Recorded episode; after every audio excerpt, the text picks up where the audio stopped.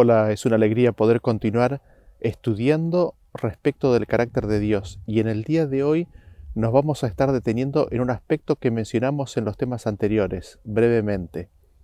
Eh, y este tiene que ver con los sufrimientos de Cristo, los sufrimientos del Padre al ver lo que sufren sus hijos, al ser rechazados, al tener que entregarlos a los deseos de sus corazones y regenerados. Sobre este tema en particular vamos a prestar atención en el día de hoy. Me gustaría a continuación llamarles la atención respecto de algunos versículos. Veamos lo que dice Lucas capítulo 9 versículo 21 en adelante. Dice, Pero él les mandó que a nadie dijesen esto, encargándoselo rigurosamente, y diciendo, Es necesario que el Hijo del Hombre padezca muchas cosas y sea desechado por los ancianos, por los principales sacerdotes y por los escribas, y que sea muerto y resucite al tercer día. Y decía a todos, Si alguno quiere venir en pos de mí, niéguese a sí mismo, tome su cruz cada día y sígame. Porque todo el que quiera salvar su vida, la perderá, y todo el que pierda su vida por causa de mí, éste la salvará. Pues, ¿qué aprovecha al hombre si gana todo el mundo y se destruye o se pierde a sí mismo?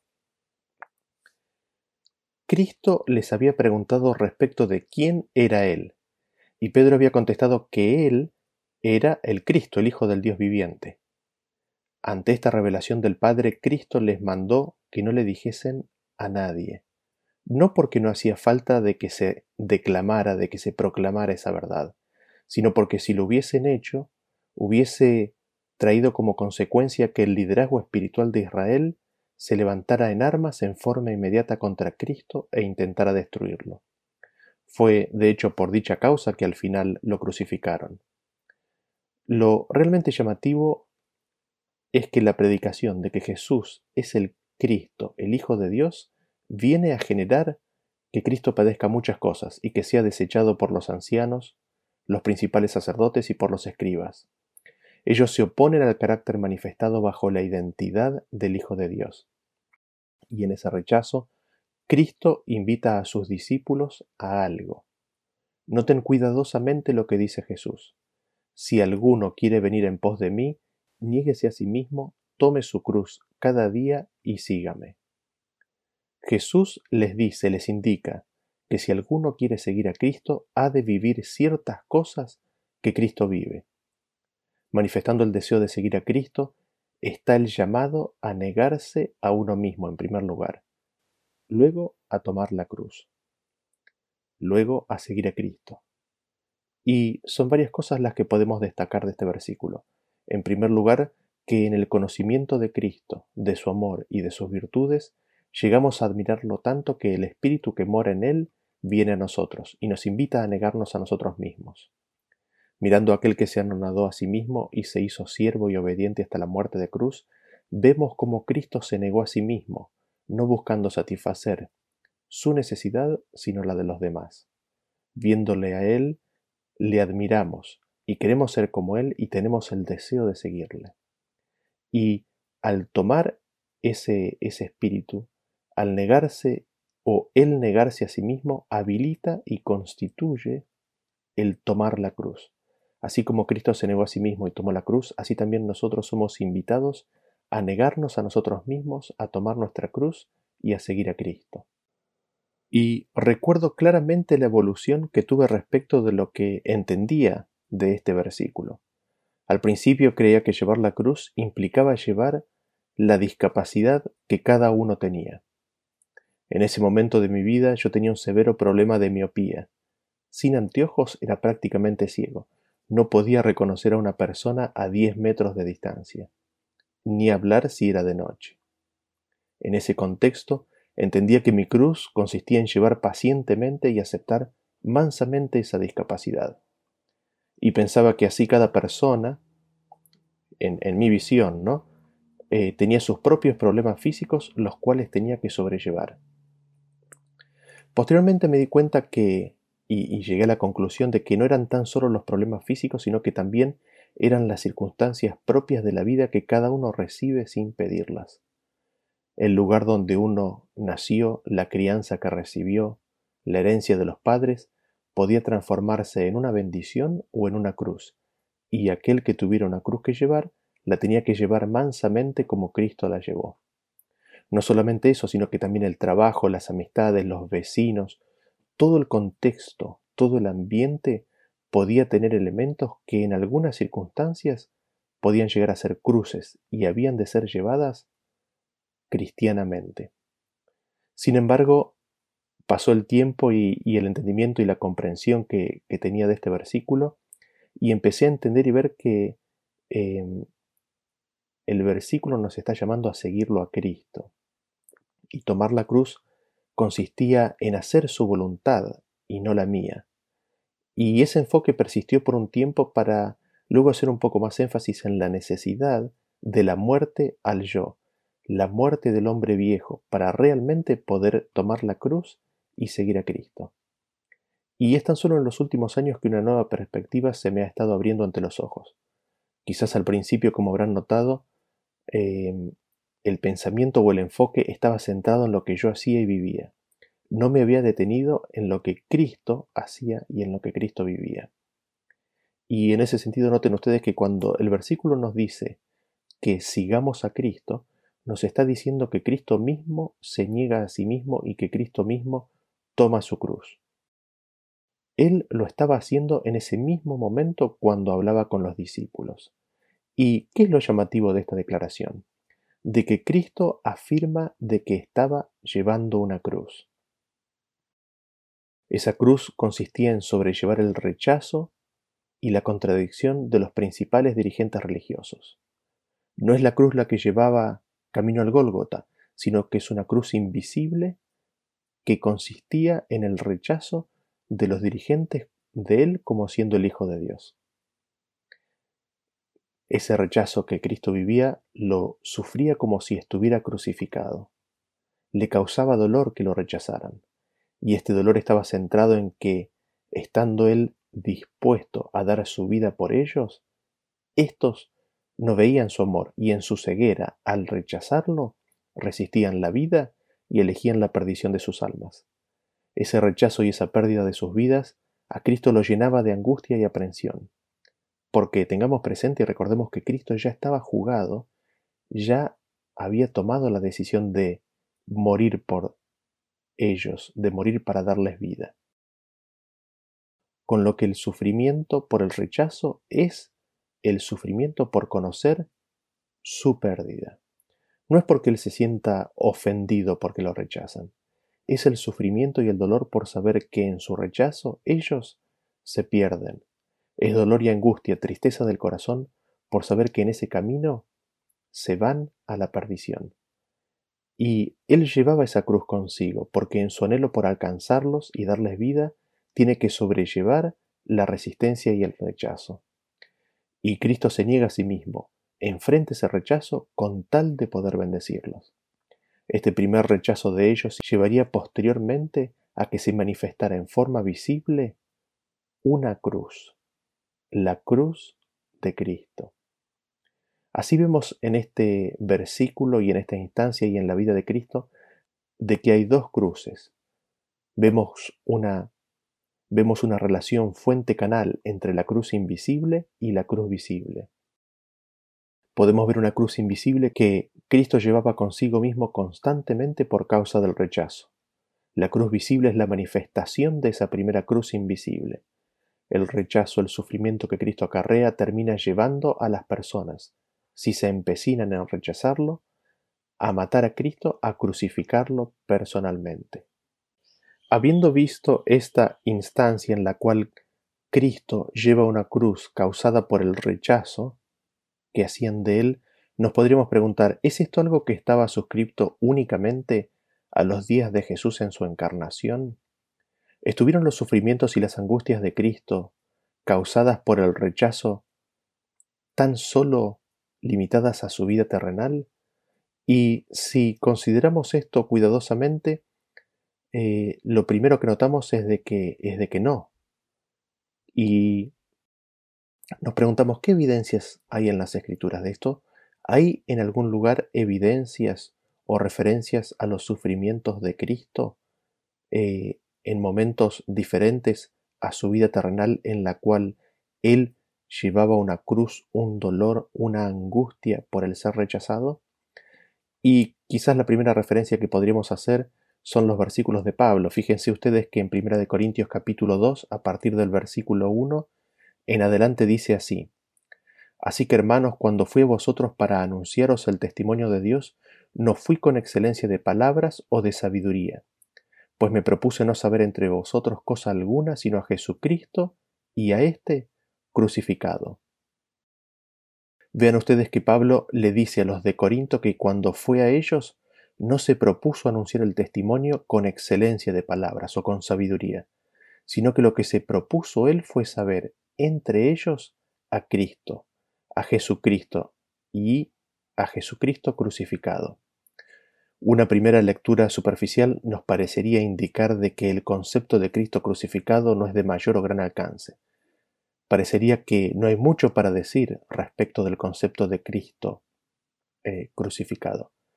Sin embargo, el saber de que una mente poderosa como la de Pablo enfocaba todo su esfuerzo evangelístico en presentar a Cristo y este crucificado, nos alerta en primer lugar del poder de esta verdad y en segundo lugar de la profundidad del tema. Pablo presenta a Cristo como crucificado. Y veámoslo esto más claramente aún en la epístola a los Gálatas. En Gálatas capítulo 3, versículo 1 en adelante dice, Oh Gálatas insensatos, ¿quién os fascinó para no obedecer a la verdad a vosotros ante cuyos ojos Jesucristo fue ya presentado claramente entre vosotros como crucificado? Pablo había presentado claramente a Cristo ante los Gálatas. ¿Y cómo lo había presentado? Lo había presentado claramente como crucificado entre ellos. Cristo estaba entre ellos crucificado. En el mismo momento en el cual Pablo les hablaba y presentaba a Cristo, lo presentaba como crucificado. Y nos preguntamos, ¿cómo es esto posible?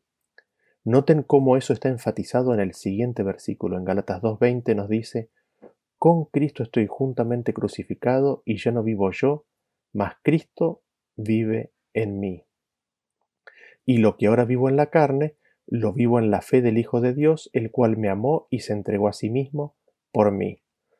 ¿Dónde estaba Pablo? Crucificado. ¿Con quién estaba Pablo crucificado? Con Cristo. Cristo estaba en ese mismo momento crucificado. ¿Y qué significa esto? Para Pablo estar crucificado con Cristo significaba haber crucificado la carne, el negarse a sí mismo y seguir a Cristo. Para Cristo, estar crucificado significa el negarse a sí mismo y sobrellevar el rechazo del hombre, y seguir llamando a pesar de que es rechazado. Cada vez que algún ser humano peca, lo hace luchando contra el Espíritu de verdad, que busca convencerlo de pecado. En ese luchar contra la convicción de pecado, el hombre cuando peca rechaza el ofrecimiento de Cristo. El hombre rechaza a Cristo. Y Cristo en ese rechazo es herido, es lastimado por nuestro pecado. Cristo que es tan sensible, tan noble, tan puro, tan bueno, le duele en lo más profundo del alma que alguien, por quien Él dio su vida, elija la muerte. Le duele que nos duela el pecado, sufre nuestro sufrimiento. Ustedes recordarán que cuando estudiamos acerca de la ira de Dios, en primer lugar, Habíamos visto que Cristo cuando manifestó enojo lo hizo con tristeza. La dureza del corazón de los que estaban en esa congregación y eran incapaces de decir que es lícito hacer el bien en sábado, le causó profunda tristeza al corazón de Cristo. Habíamos visto que Dios no vive pasivamente el rechazo y el endurecimiento del corazón de sus hijos. Dios y su Hijo no viven pasivamente el hecho de tener que retirar sus bendiciones y protección. Dios no quiere que el impío muera. A Dios no le gusta para nada, pero al mismo tiempo, Él, por su carácter, no se impone. No impone su presencia donde no se lo quiere, sino que se retira. Y habíamos leído un versículo que nos indicaba claramente esto. Ustedes recordarán que jueces 10, versículo 16, dice, y quitaron de entre sí los dioses ajenos y sirvieron a Jehová, y él fue angustiado a causa de la aflicción de Israel. Dios es angustiado y afligido por la situación de ellos. A Dios no le es indiferente la situación por la que pasan los hijos, que son creación de sus manos. La aflicción por la cual atravesó el pueblo de Israel fue causa de angustia para Dios, y es aquí donde podemos empezar a percibir las emociones por las cuales Dios atraviesa al tener que dejar librado al hombre a sus propios deseos.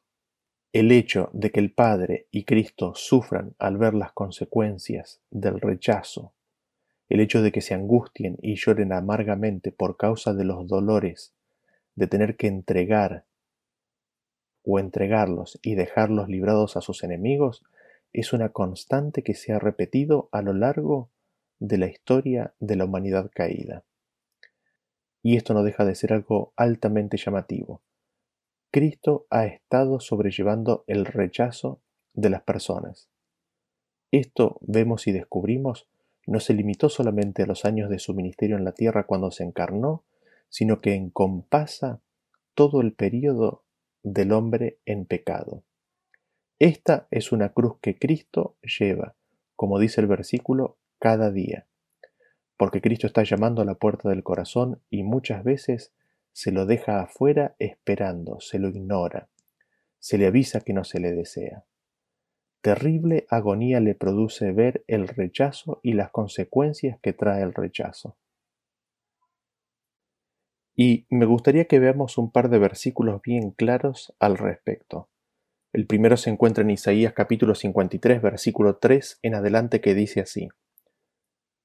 Despreciado y desechado entre los hombres, varón de dolores experimentado en quebranto, y como que escondimos de él el rostro fue menospreciado y no lo estimamos. Ciertamente llevó él nuestras enfermedades y sufrió nuestros dolores, y nosotros le tuvimos por azotado, por herido de Dios y abatido. Mas él herido fue por nuestras rebeliones, molido por nuestros pecados, el castigo de nuestra paz fue sobre él, y por su llaga fuimos nosotros curados. ¿Qué fue lo que le hicimos a Cristo? Noten ustedes que Isaías, entre otras cosas, afirma esto en tiempo pasado. Mientras que es verdad que este versículo es profético, también es verdad que Isaías declara esto como ya acontecido en la vida de Cristo. Él fue despreciado y desechado entre los hombres. Esto comenzó con nuestros primeros padres, cuando eligieron creerle a la serpiente antigua antes que a Dios, y sucedió con Caín y con los que le siguieron, y con toda la generación antediluviana, con excepción de Noé y su familia. Este desprecio que se hace de Cristo y de su ofrecimiento de vida y dones eternos hace que venga a ser un varón experimentado en dolores. Él en su persona conjuga la suma de dolores que los otros seres experimentan en forma individual. En él se conjugan las emociones y vivencias de la humanidad entera. Eso hace que Cristo sea un varón experimentado en quebrantos. Lo han quebrantado hasta las lágrimas muchas veces. Y esto me hace recordar a mi hijo Lucas. Él estaba por cumplir un año cuando se cayó de las escaleras y se mordió la lengua. El corte fue tan profundo que se la perforó y le terminaron haciendo trece puntos en la lengua y no puedo dejar de recordar la angustia que atravesaba mi corazón mientras lo veía sufrir. Llorando él no podía tragar, me miraba con esos ojitos intentando balbucear algo pero sin saber ni poder hablar claramente. Le dolía tanto que no podía tragar y su saliva se salía por su boca. Finalmente en el hospital lo atendieron y permaneció dos días internado. Claramente recuerdo la angustia y el dolor, la impotencia de ver a mi hijo sufrir y sin poder hacer nada para remediarlo. Sufría con mi hijo y sentía lo que sentía mi hijo. Su dolor era mi dolor. Y mi corazón entero se conmovía en forma completa por su sufrimiento.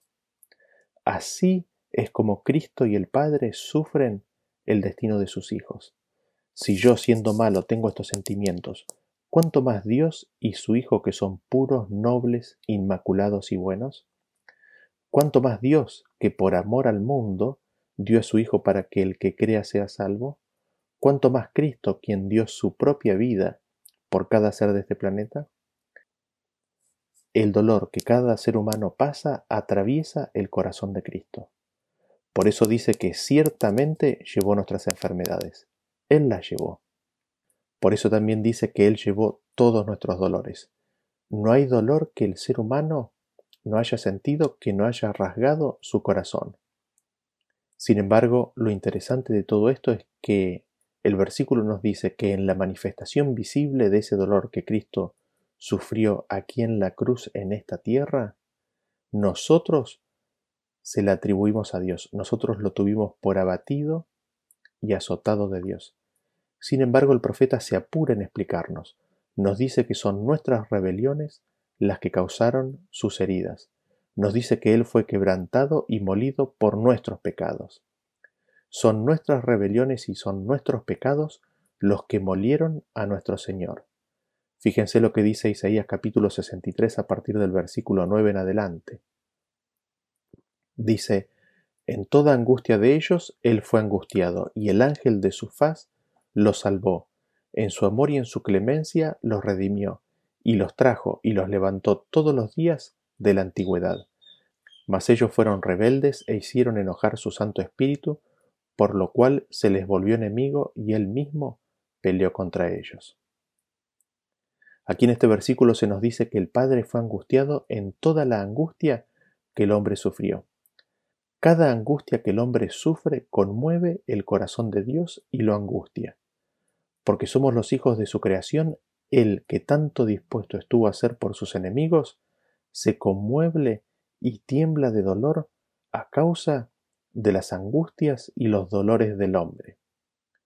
El mensajero que está ante su presencia Cristo salvó a su pueblo, salvó al hombre, y los redimió y los cargó. ¿Cuándo? ¿Por cuánto tiempo? Todos los días de la antigüedad. Desde que el hombre pecó, Cristo lo ha llevado, y en ese llevar al hombre sufre con su dolor y se duele en su sufrimiento. Y lo terrible de todo esto es que el hombre se imagina de que Dios es su enemigo, y pelea contra Dios y se revela contra Dios y quiere expulsar a Dios de su vida. Eso le hace doler a Dios y entristece el Espíritu de Dios. Lo hace enojar y recordamos lo que habíamos visto respecto de lo que significa el enojo de Dios. Con gran dolor y sufrimiento, finalmente, Dios se les vuelve en contra y pelea contra ellos. ¿En qué sentido? En que los deja librados. Con dolor y sufrimiento los entrega a sus enemigos y los ve perecer. Porque se lo demandaron, los entrega a sus enemigos. Es así como se vuelve enemigo de ellos, así pelea contra ellos. Su acción de darlos, de entregarlos, de darles su voluntad y retirarse de sus vidas, se manifiesta en gran dolor y sufrimiento para Cristo y el Padre, que es equiparado a llevar la cruz y ser crucificado. Esto se ve claramente en Jeremías capítulo 4 versículo 19 que dice, Mis entrañas, mis entrañas, me duelen las fibras de mi corazón, mi corazón se agita dentro de mí, no callaré, porque sonido de trompeta has oído, oh alma mía, pregón de guerra. Quebrantamiento sobre quebrantamiento es anunciado, porque toda la tierra es destruida. De repente son destruidas mis tiendas, en un momento mis cortinas. ¿Hasta cuándo he de ver bandera? ¿He de oír sonido de trompeta? Porque mi pueblo es necio, no me conocieron. Son hijos ignorantes y no son entendidos, sabios para hacer el mal, pero hacer el bien no supieron. Dios se lamenta por la condición de su pueblo y porque abandonarlos implica su destrucción. Sus entrañas se conmueven y le duelen las fibras de su corazón, no puede callarse, no puede dejar de agitarse, su respiración se agita y es conmovido en todo su ser. Debe presenciar el destino que el hombre se ha elegido. Así se nos revela el dolor y la angustia de Dios en el pecado del hombre. Así vemos la cruz invisible que Cristo lleva cada día.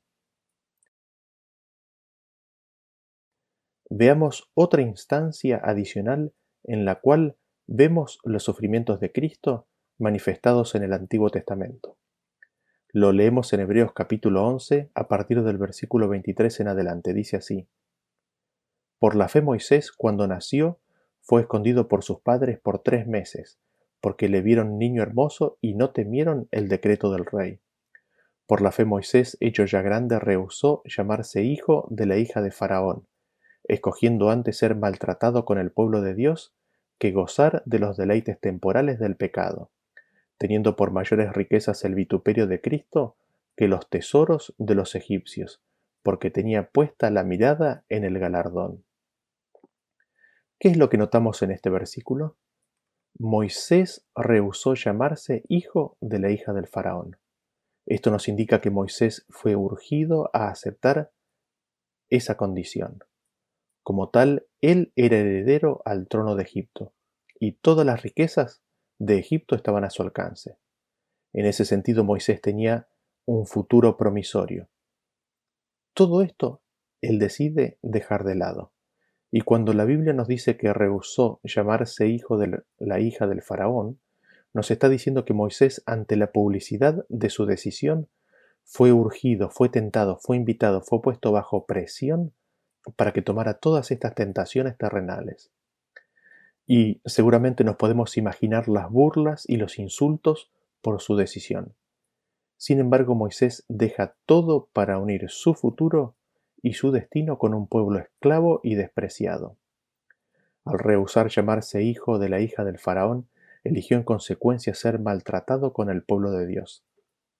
Al rehusar esto, él rehusó gozar de los deleites temporales del pecado, eligió ser maltratado con el pueblo de Dios, eligió el camino y la voluntad de Dios, eligió seguir al Señor. Atesoró la palabra de Dios y al juntar sus intereses y destino con el pueblo de Dios, apreció y consideró como un tesoro el vituperio de Cristo. Descubrimos entonces que ya en los tiempos de Moisés existían los vituperios de Cristo. ¿Y en qué consiste el vituperio, el reproche de Cristo? Esto lo encontramos claramente explicado unos versículos más adelante. En Hebreos capítulo 13 a partir del versículo 12 nos dice, por lo cual también Jesús, para santificar al pueblo mediante su propia sangre, padeció fuera de la puerta. Salgamos pues a él fuera del campamento llevando su vituperio. Nos dice que Cristo padeció fuera, fue llevado fuera de la puerta y fue colgado de una cruz en el Gólgota. El reproche, el vituperio que Cristo llevó es su cruz.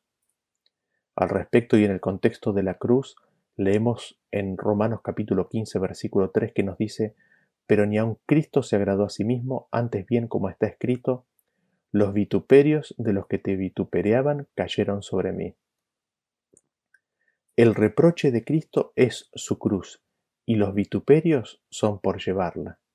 Así, vemos que en los tiempos de Egipto la cruz de Cristo, los vituperios y el reproche de Cristo ya existían. Y Moisés elige tomar la cruz. Moisés elige tomar la cruz y negarse a sí mismo. Negarse, él se negó a agradarse a sí mismo y rehusó llamarse el hijo de la hija del faraón. Así Moisés en su vida sigue el llamado de Cristo, quien dice, si alguno quiere venir en pos de mí, niéguese a sí mismo, tome su cruz cada día y sígame. Así Moisés pudo decir, con Cristo estoy juntamente crucificado y ya no vivo yo, mas Cristo vive en mí. Moisés, siguiendo el ejemplo de Cristo, tomó la cruz, se negó a sí mismo y siguió la palabra del Cordero por donde quiera que lo llevara. Así vemos cómo en estos versículos el vituperio de la cruz de Cristo ya existía en los días de Moisés, y éste, por amor a Cristo, toma su cruz y le sigue. Y podríamos ver más versículos aún del Antiguo y del Nuevo Testamento que nos dan testimonio de lo que venimos diciendo.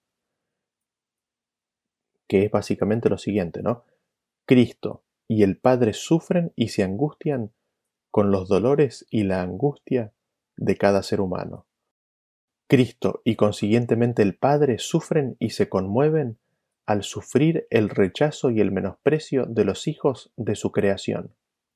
Sin embargo, dejaremos estos otros versículos para una futura presentación. Nos detendremos tan solo en un versículo más que nos ilustra a respecto de la cruz invisible de Cristo. El versículo que consideraremos se encuentra en Hebreos capítulo 6 a partir del versículo 4 en adelante y es en este versículo donde descubriremos la cruz de Cristo. Dice así, porque es imposible que los que una vez fueron iluminados y gustaron del don celestial y fueron hechos partícipes del Espíritu Santo, y asimismo gustaron de la buena palabra de Dios y los poderes del siglo venidero, y recayeron, sean otra vez renovados para arrepentimiento, crucificando de nuevo para sí mismos al Hijo de Dios y exponiéndole a vituperio. Vamos a analizar este versículo y su contexto. Esto forma parte de un discurso mayor que en realidad viene desde el capítulo 5 eh, en adelante. En el capítulo 5, a partir del versículo 6 en adelante, eh, se presenta a Cristo. ¿Y cómo se lo presenta a Cristo? Se lo presenta a Cristo como sacerdote según el orden de Melquisedec. Y se presenta también a los sufrimientos de Cristo. En ese sentido, es interesante que a partir del versículo 7 dice, y Cristo en los días de su carne, ofreciendo ruegos y súplicas con gran clamor y lágrimas, al que lo podía librar de la muerte, fue oído a causa de su temor reverente, y aunque era hijo, por lo que padeció, aprendió obediencia, y habiendo sido perfeccionado, vino a ser autor de eterna salvación para todos los que le obedecen. Luego sigue explicando o diciendo en el versículo 11 que hay muchas cosas que decir respecto de estos dos temas, ¿no? Los dos temas son Cristo como sacerdote según el orden de Melquisedec y los sufrimientos de Cristo. Y después de decir eso en el versículo 11, continúa hasta eh, el versículo 6.2. ¿Cómo continúa? Pablo describe lo que es la leche y el alimento sólido y qué significa estar en una dieta u otra. ¿Por qué? Porque estos dos temas, Cristo como sumo sacerdote según el orden de Melquisedec y los sufrimientos de Cristo, es alimento sólido. Habiendo visto entonces que el alimento sólido son estos dos conceptos, Pablo en los versículos 1 al 3 nos dice que se va a introducir en este tema, o se va a introducir en estos dos temas. Y los versículos que siguen a continuación, es decir, a partir del versículo 4 en adelante, tienen que tratar sobre estos dos tópicos. Leámoslos entonces para, para comprender. Dice Hebreos capítulo 6, versículo 4 en adelante, porque es imposible que los que una vez fueron iluminados y gustaron del don celestial, y fueron hechos partícipes del Espíritu Santo, y asimismo gustaron de la buena palabra de Dios y los poderes del siglo venidero, y recayeron, sean otra vez renovados para arrepentimiento, crucificando de nuevo para sí mismos al Hijo de Dios y exponiéndole a vituperio.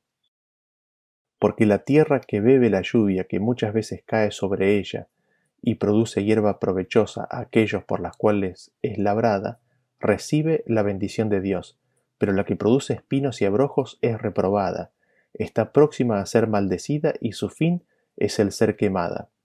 Pero en cuanto a vosotros, oh amados, estamos persuadidos de cosas mejores y que pertenecen a la salvación, aunque hablamos así.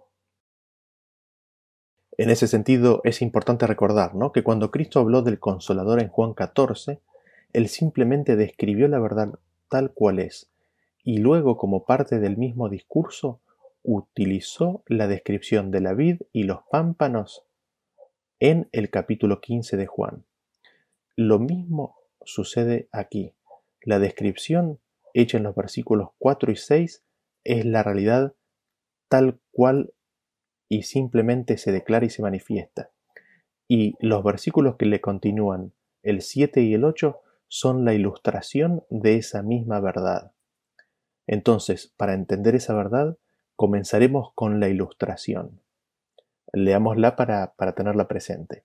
Dice así, porque la tierra que bebe la lluvia que muchas veces cae sobre ella y produce hierba provechosa aquellos por las cuales es labrada, recibe bendición de Dios, pero la que produce espinos y abrojos es reprobada.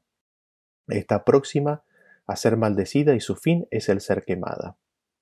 Definamos algunos términos para entender qué es lo que nos está diciendo. En primer lugar, hablemos de lluvia. ¿Qué es la lluvia? En Mateo 5:45 nos dice, para que seáis hijos de vuestro Padre que está en los cielos, que hace salir su sol sobre malos y buenos, y que hace llover sobre justos e injustos.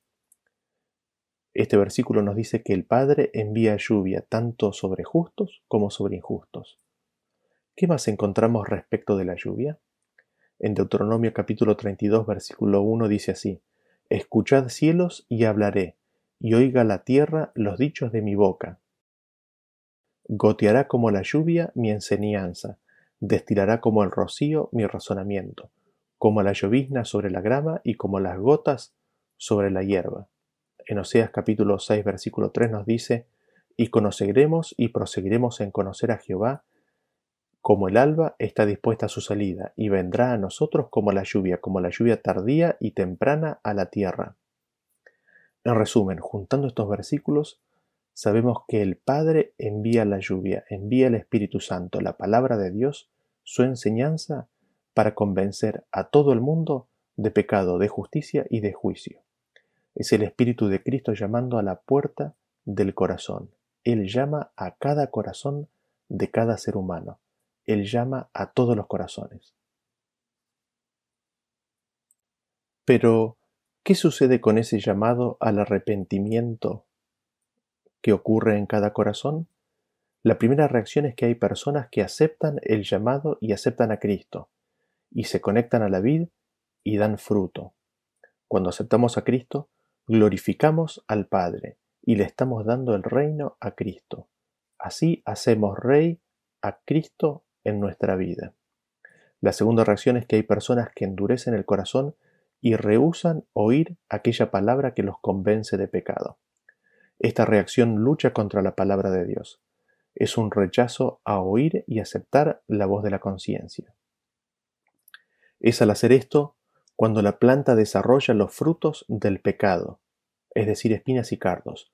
No podemos dejar de recordar lo que sucedió al principio. Como consecuencia del pecado, las plantas empezaron a manifestar ese pecado en formas de espinas y cardos. Rechazando a Cristo, lo estamos coronando como varón de dolores, porque le lastima, le hiere el ser rechazado por los hijos de su creación y redención. Al rechazar a Cristo lo coronamos, no rey, sino varón de dolores, al poner nuestras espinas sobre su cabeza. Nuestro rechazo lo lastima y lo hiere. Al rechazarlo en pecado lo tratamos violentamente. Él es herido por nuestras rebeliones, molido por nuestros pecados. Él es lastimado por nuestro pecado. Y así como un padre sufre y duele cuando su hijo lo rechaza, Así también Cristo sufre y se duele cuando es cruelmente rechazado, solo que Él mucho más, porque Él es bueno, puro y santo. Ahora, volviendo a la ilustración de Hebreos, leemos en el versículo 7 que dice que la tierra bebe la lluvia que muchas veces cae sobre ella, y produce hierba provechosa a aquellos por las cuales es labrada, recibe bendición de Dios, pero la que produce espinos y abrojos es reprobada, está próxima a ser maldecida, y su fin es ser el ser quemada. El versículo dice que la que produce espinos y abrojos es reprobada. Noten ustedes que es la planta la que produce los espinos y los abrojos. Así describe la escritura al hombre que rechaza a Cristo. En Miqueas 7:2 leemos faltó el misericordioso de la tierra, y ninguno hay recto entre los hombres. Todos acechan por sangre, cada cual arma red a su hermano. En el versículo 4 dice, el mejor de ellos es como el espino, el más recto como el zarzal. Así en este rechazo constante de Cristo, el hombre se queda sin misericordia. Al rechazar la misericordia de Cristo, no tiene misericordia para con los demás. Nada hay recto en él. Es asesino por naturaleza. El mejor de ellos es como espino, el más recto como zarzal. La lluvia, el Espíritu Santo, la gracia de Cristo está tratando de tener acceso al alma, pero la persona al rechazar se endurece y sin el agua del Espíritu solo produce espinas. La persona produce espinas a la influencia del Espíritu de Cristo. Al ser rechazado no hay fruto del Espíritu, y llega el punto en el cual la decisión de la persona queda fijada por su propia constante decisión, viene a ser su realidad y su destino, a medida que la voz del consolador es escuchada cada vez más lejana y enemiga. Llega un punto en el cual le es al hombre imposible recibir a Cristo, porque Él se ha hecho así. Esto es el pecado contra el Espíritu Santo. Habiendo visto eso, leamos ahora la explicación simple. Apartémonos de la ilustración y volvamos a la declaración simple que fueron los primeros versículos de la secuencia donde Pablo explica este concepto. Es el versículo 4 al 6. Dice así, porque es imposible que los que una vez fueron iluminados y gustaron del don celestial, y fueron hechos partícipes del Espíritu Santo y asimismo gustaron de la buena palabra de Dios y los poderes del siglo venidero, y recayeron, sean otra vez renovados para arrepentimiento, crucificando de nuevo para sí mismos al Hijo de Dios y exponiéndole a vituperio. Es imposible, nos dice el versículo, renovar a la persona que abierta y constantemente crucifica y corona a Cristo con las espinas de su rechazo. Es el rechazo persistente, en forma continua, lo que termina forjando al hombre en su carácter al punto de que se establece a sí mismo en esa posición y le es imposible volverse. Esto, la imposibilidad de ser renovado, es algo que la persona se hace a sí mismo, al rechazar consistentemente y persistentemente la apacible voz del Espíritu de Dios.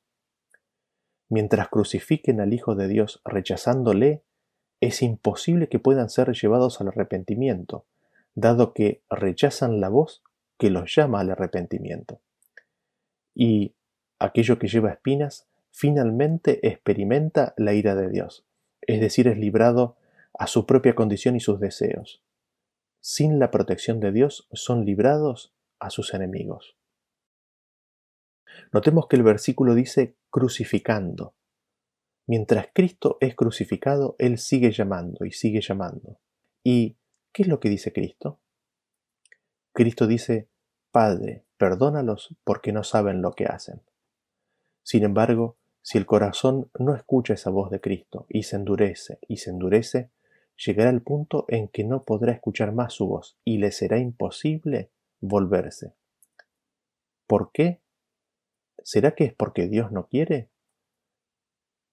No, es porque le es imposible al pecador volverse. Al pecador le es imposible volverse a Cristo, ya no escucha y rechaza los llamados de la misericordia, ya no puede escuchar más, se arruinó a sí mismo irremediablemente. En ese sentido, nadie necesita considerar el pecado contra el Espíritu Santo como algo misterioso e indefinible. El pecado contra el Espíritu Santo es el pecado de un rechazo persistente a responder a la invitación a arrepentirse. Si rehúsa creer en Jesucristo como su Salvador personal, significa que ama más la atmósfera que rodea al primer gran apóstata. Elige eso antes que la atmósfera que rodea al Padre y el Hijo, y Dios le permite elegir. Hay un punto en que la persona se sella a sí mismo en su decisión, y ya Dios mismo no puede hacer nada. Dios le permite elegir y Dios finalmente lo entrega a su propia decisión. ¿Es porque Dios lo determinó así? No. Es la decisión de la persona lo que lo ha llevado a llevar espinas y abrojos contra Dios, y con gran dolor Dios lo deja. Hacer eso es una cruz. Cristo es crucificado y sufre las agonías de la crucifixión cuando tiene que dejar o abandonar a uno de sus hijos.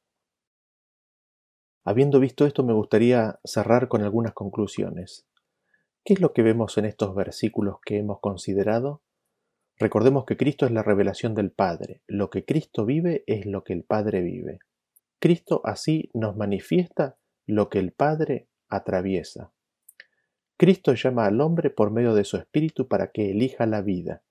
El hombre puede elegir aceptarla o rechazarle.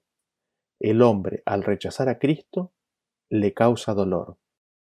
El hombre, al pecar, crucifica a Cristo. ¿Cómo lo hace? Al rechazar su voz, al endurecer su corazón y pecar. Y Cristo sufre las agonías del rechazo y el pecado del hombre, porque sabe que ese camino es el camino del dolor, de la muerte y del sufrimiento.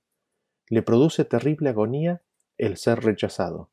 Sin embargo, sigue llamando, sigue llamando y sigue llamando. A medida que el hombre peca, Dios no puede ser todo en su vida y empiezan a existir grietas en su muro de protección. Así el pecador atraviesa circunstancias que el Señor permite, porque el hombre en su rechazo retira la mano protectora de Dios y esa retirada de la mano de Dios trae dolor y sufrimiento. Ese dolor y sufrimiento angustian y causan dolor a nuestro Señor. Sin embargo, Cristo sigue llamando y sigue llamando, y si el hombre sigue resistiendo, esto le causa un terrible dolor a Cristo. Cristo es molido por nuestros pecados, es lastimado por nuestras rebeliones. Y el dolor que trae en nuestras vidas el pecado es un dolor que Cristo, como creador de sus criaturas, sufre y soporta. Ese sufrimiento, el sufrimiento del hombre, es también el sufrimiento de Cristo. Así es como Cristo es crucificado. Vemos que la cruz de Cristo aquí en la tierra en el año 31 fue también una ventana para que el hombre conozca lo que le hace a Cristo. Y no solamente eso, la cruz del año 31 es tan solo una pequeña muestra que el pecado ha producido en el corazón de Cristo, en el corazón de Dios. Pocos piensan en el sufrimiento que el pecado causó a nuestro Creador. Todo el cielo sufrió con la agonía de Cristo, pero ese sufrimiento no empezó ni terminó cuando se manifestó en el seno de la humanidad. La cruz es para nuestros sentidos entorpecidos una revelación del dolor que, desde su comienzo, produjo el pecado en el corazón de Dios. Le causan pena toda desviación de la justicia, todo acto de crueldad, todo fracaso de la humanidad en cuanto a alcanzar su ideal. Se dice que cuando sobrevinieron a Israel las calamidades que eran el resultado seguro de la separación de Dios, es decir, sojuzgamiento a sus enemigos, crueldad y muerte, nos dice que Dios fue angustiado a causa de la aflicción de Israel. En toda angustia de ellos Él fue angustiado, y los levantó todos los días de la antigüedad. Su Espíritu mismo intercede por nosotros con gemidos indecibles. Cuando la creación gime a una, el corazón del Padre Infinito gime porque simpatiza con nosotros. Nuestro mundo es un vasto lazareto, un escenario de miseria al cual no nos atrevemos a dedicar ni siquiera nuestros pensamientos. Si nos diéramos cuenta exacta de lo que es, el peso sería demasiado aplastante. Sin embargo, Dios lo siente todo. Es demasiado poder comprender todo esto. ¿Cuántas personas han sido golpeadas y abusadas hoy? Cristo lo sintió todo y se conmovió en su dolor. Y no solo se conmovió en el dolor de la víctima, sino que también se conmovió en el dolor del pecador, del victimario. Un hijo de su creación dañando a otro hijo de su creación. Su dolor es por ambos. ¿Y qué acerca de los 125.000 abortos que habrá hoy? Su corazón de dolor se conmueve y se angustia por cada una de esas criaturas, por cada una de esas madres, por cada uno de aquellos que intervinieron en el procedimiento. ¿Somos conscientes de lo que el Padre y su Hijo atraviesan a cada instante para que nosotros tengamos otra oportunidad? Cuando me pongo a pensar en ello, es terrible, es abrumador, es demasiado grande para mí el comprender todo esto. Para destruir el pecado y sus consecuencias, Dios dio a su Hijo amado y nos permite que mediante con la cooperación con Él terminemos con esta escena de miseria. ¿No le vamos a ayudar a Cristo? Es mi deseo y mi oración que meditemos y consideremos estos temas y nos miremos a nosotros mismos para vernos en qué lugar estamos, para que Dios nos guíe y nos ayude, para que dejemos de lastimarlo y lo coronemos Rey en nuestras vidas. Que Dios nos ayude y nos vemos en el próximo tema. Hasta luego.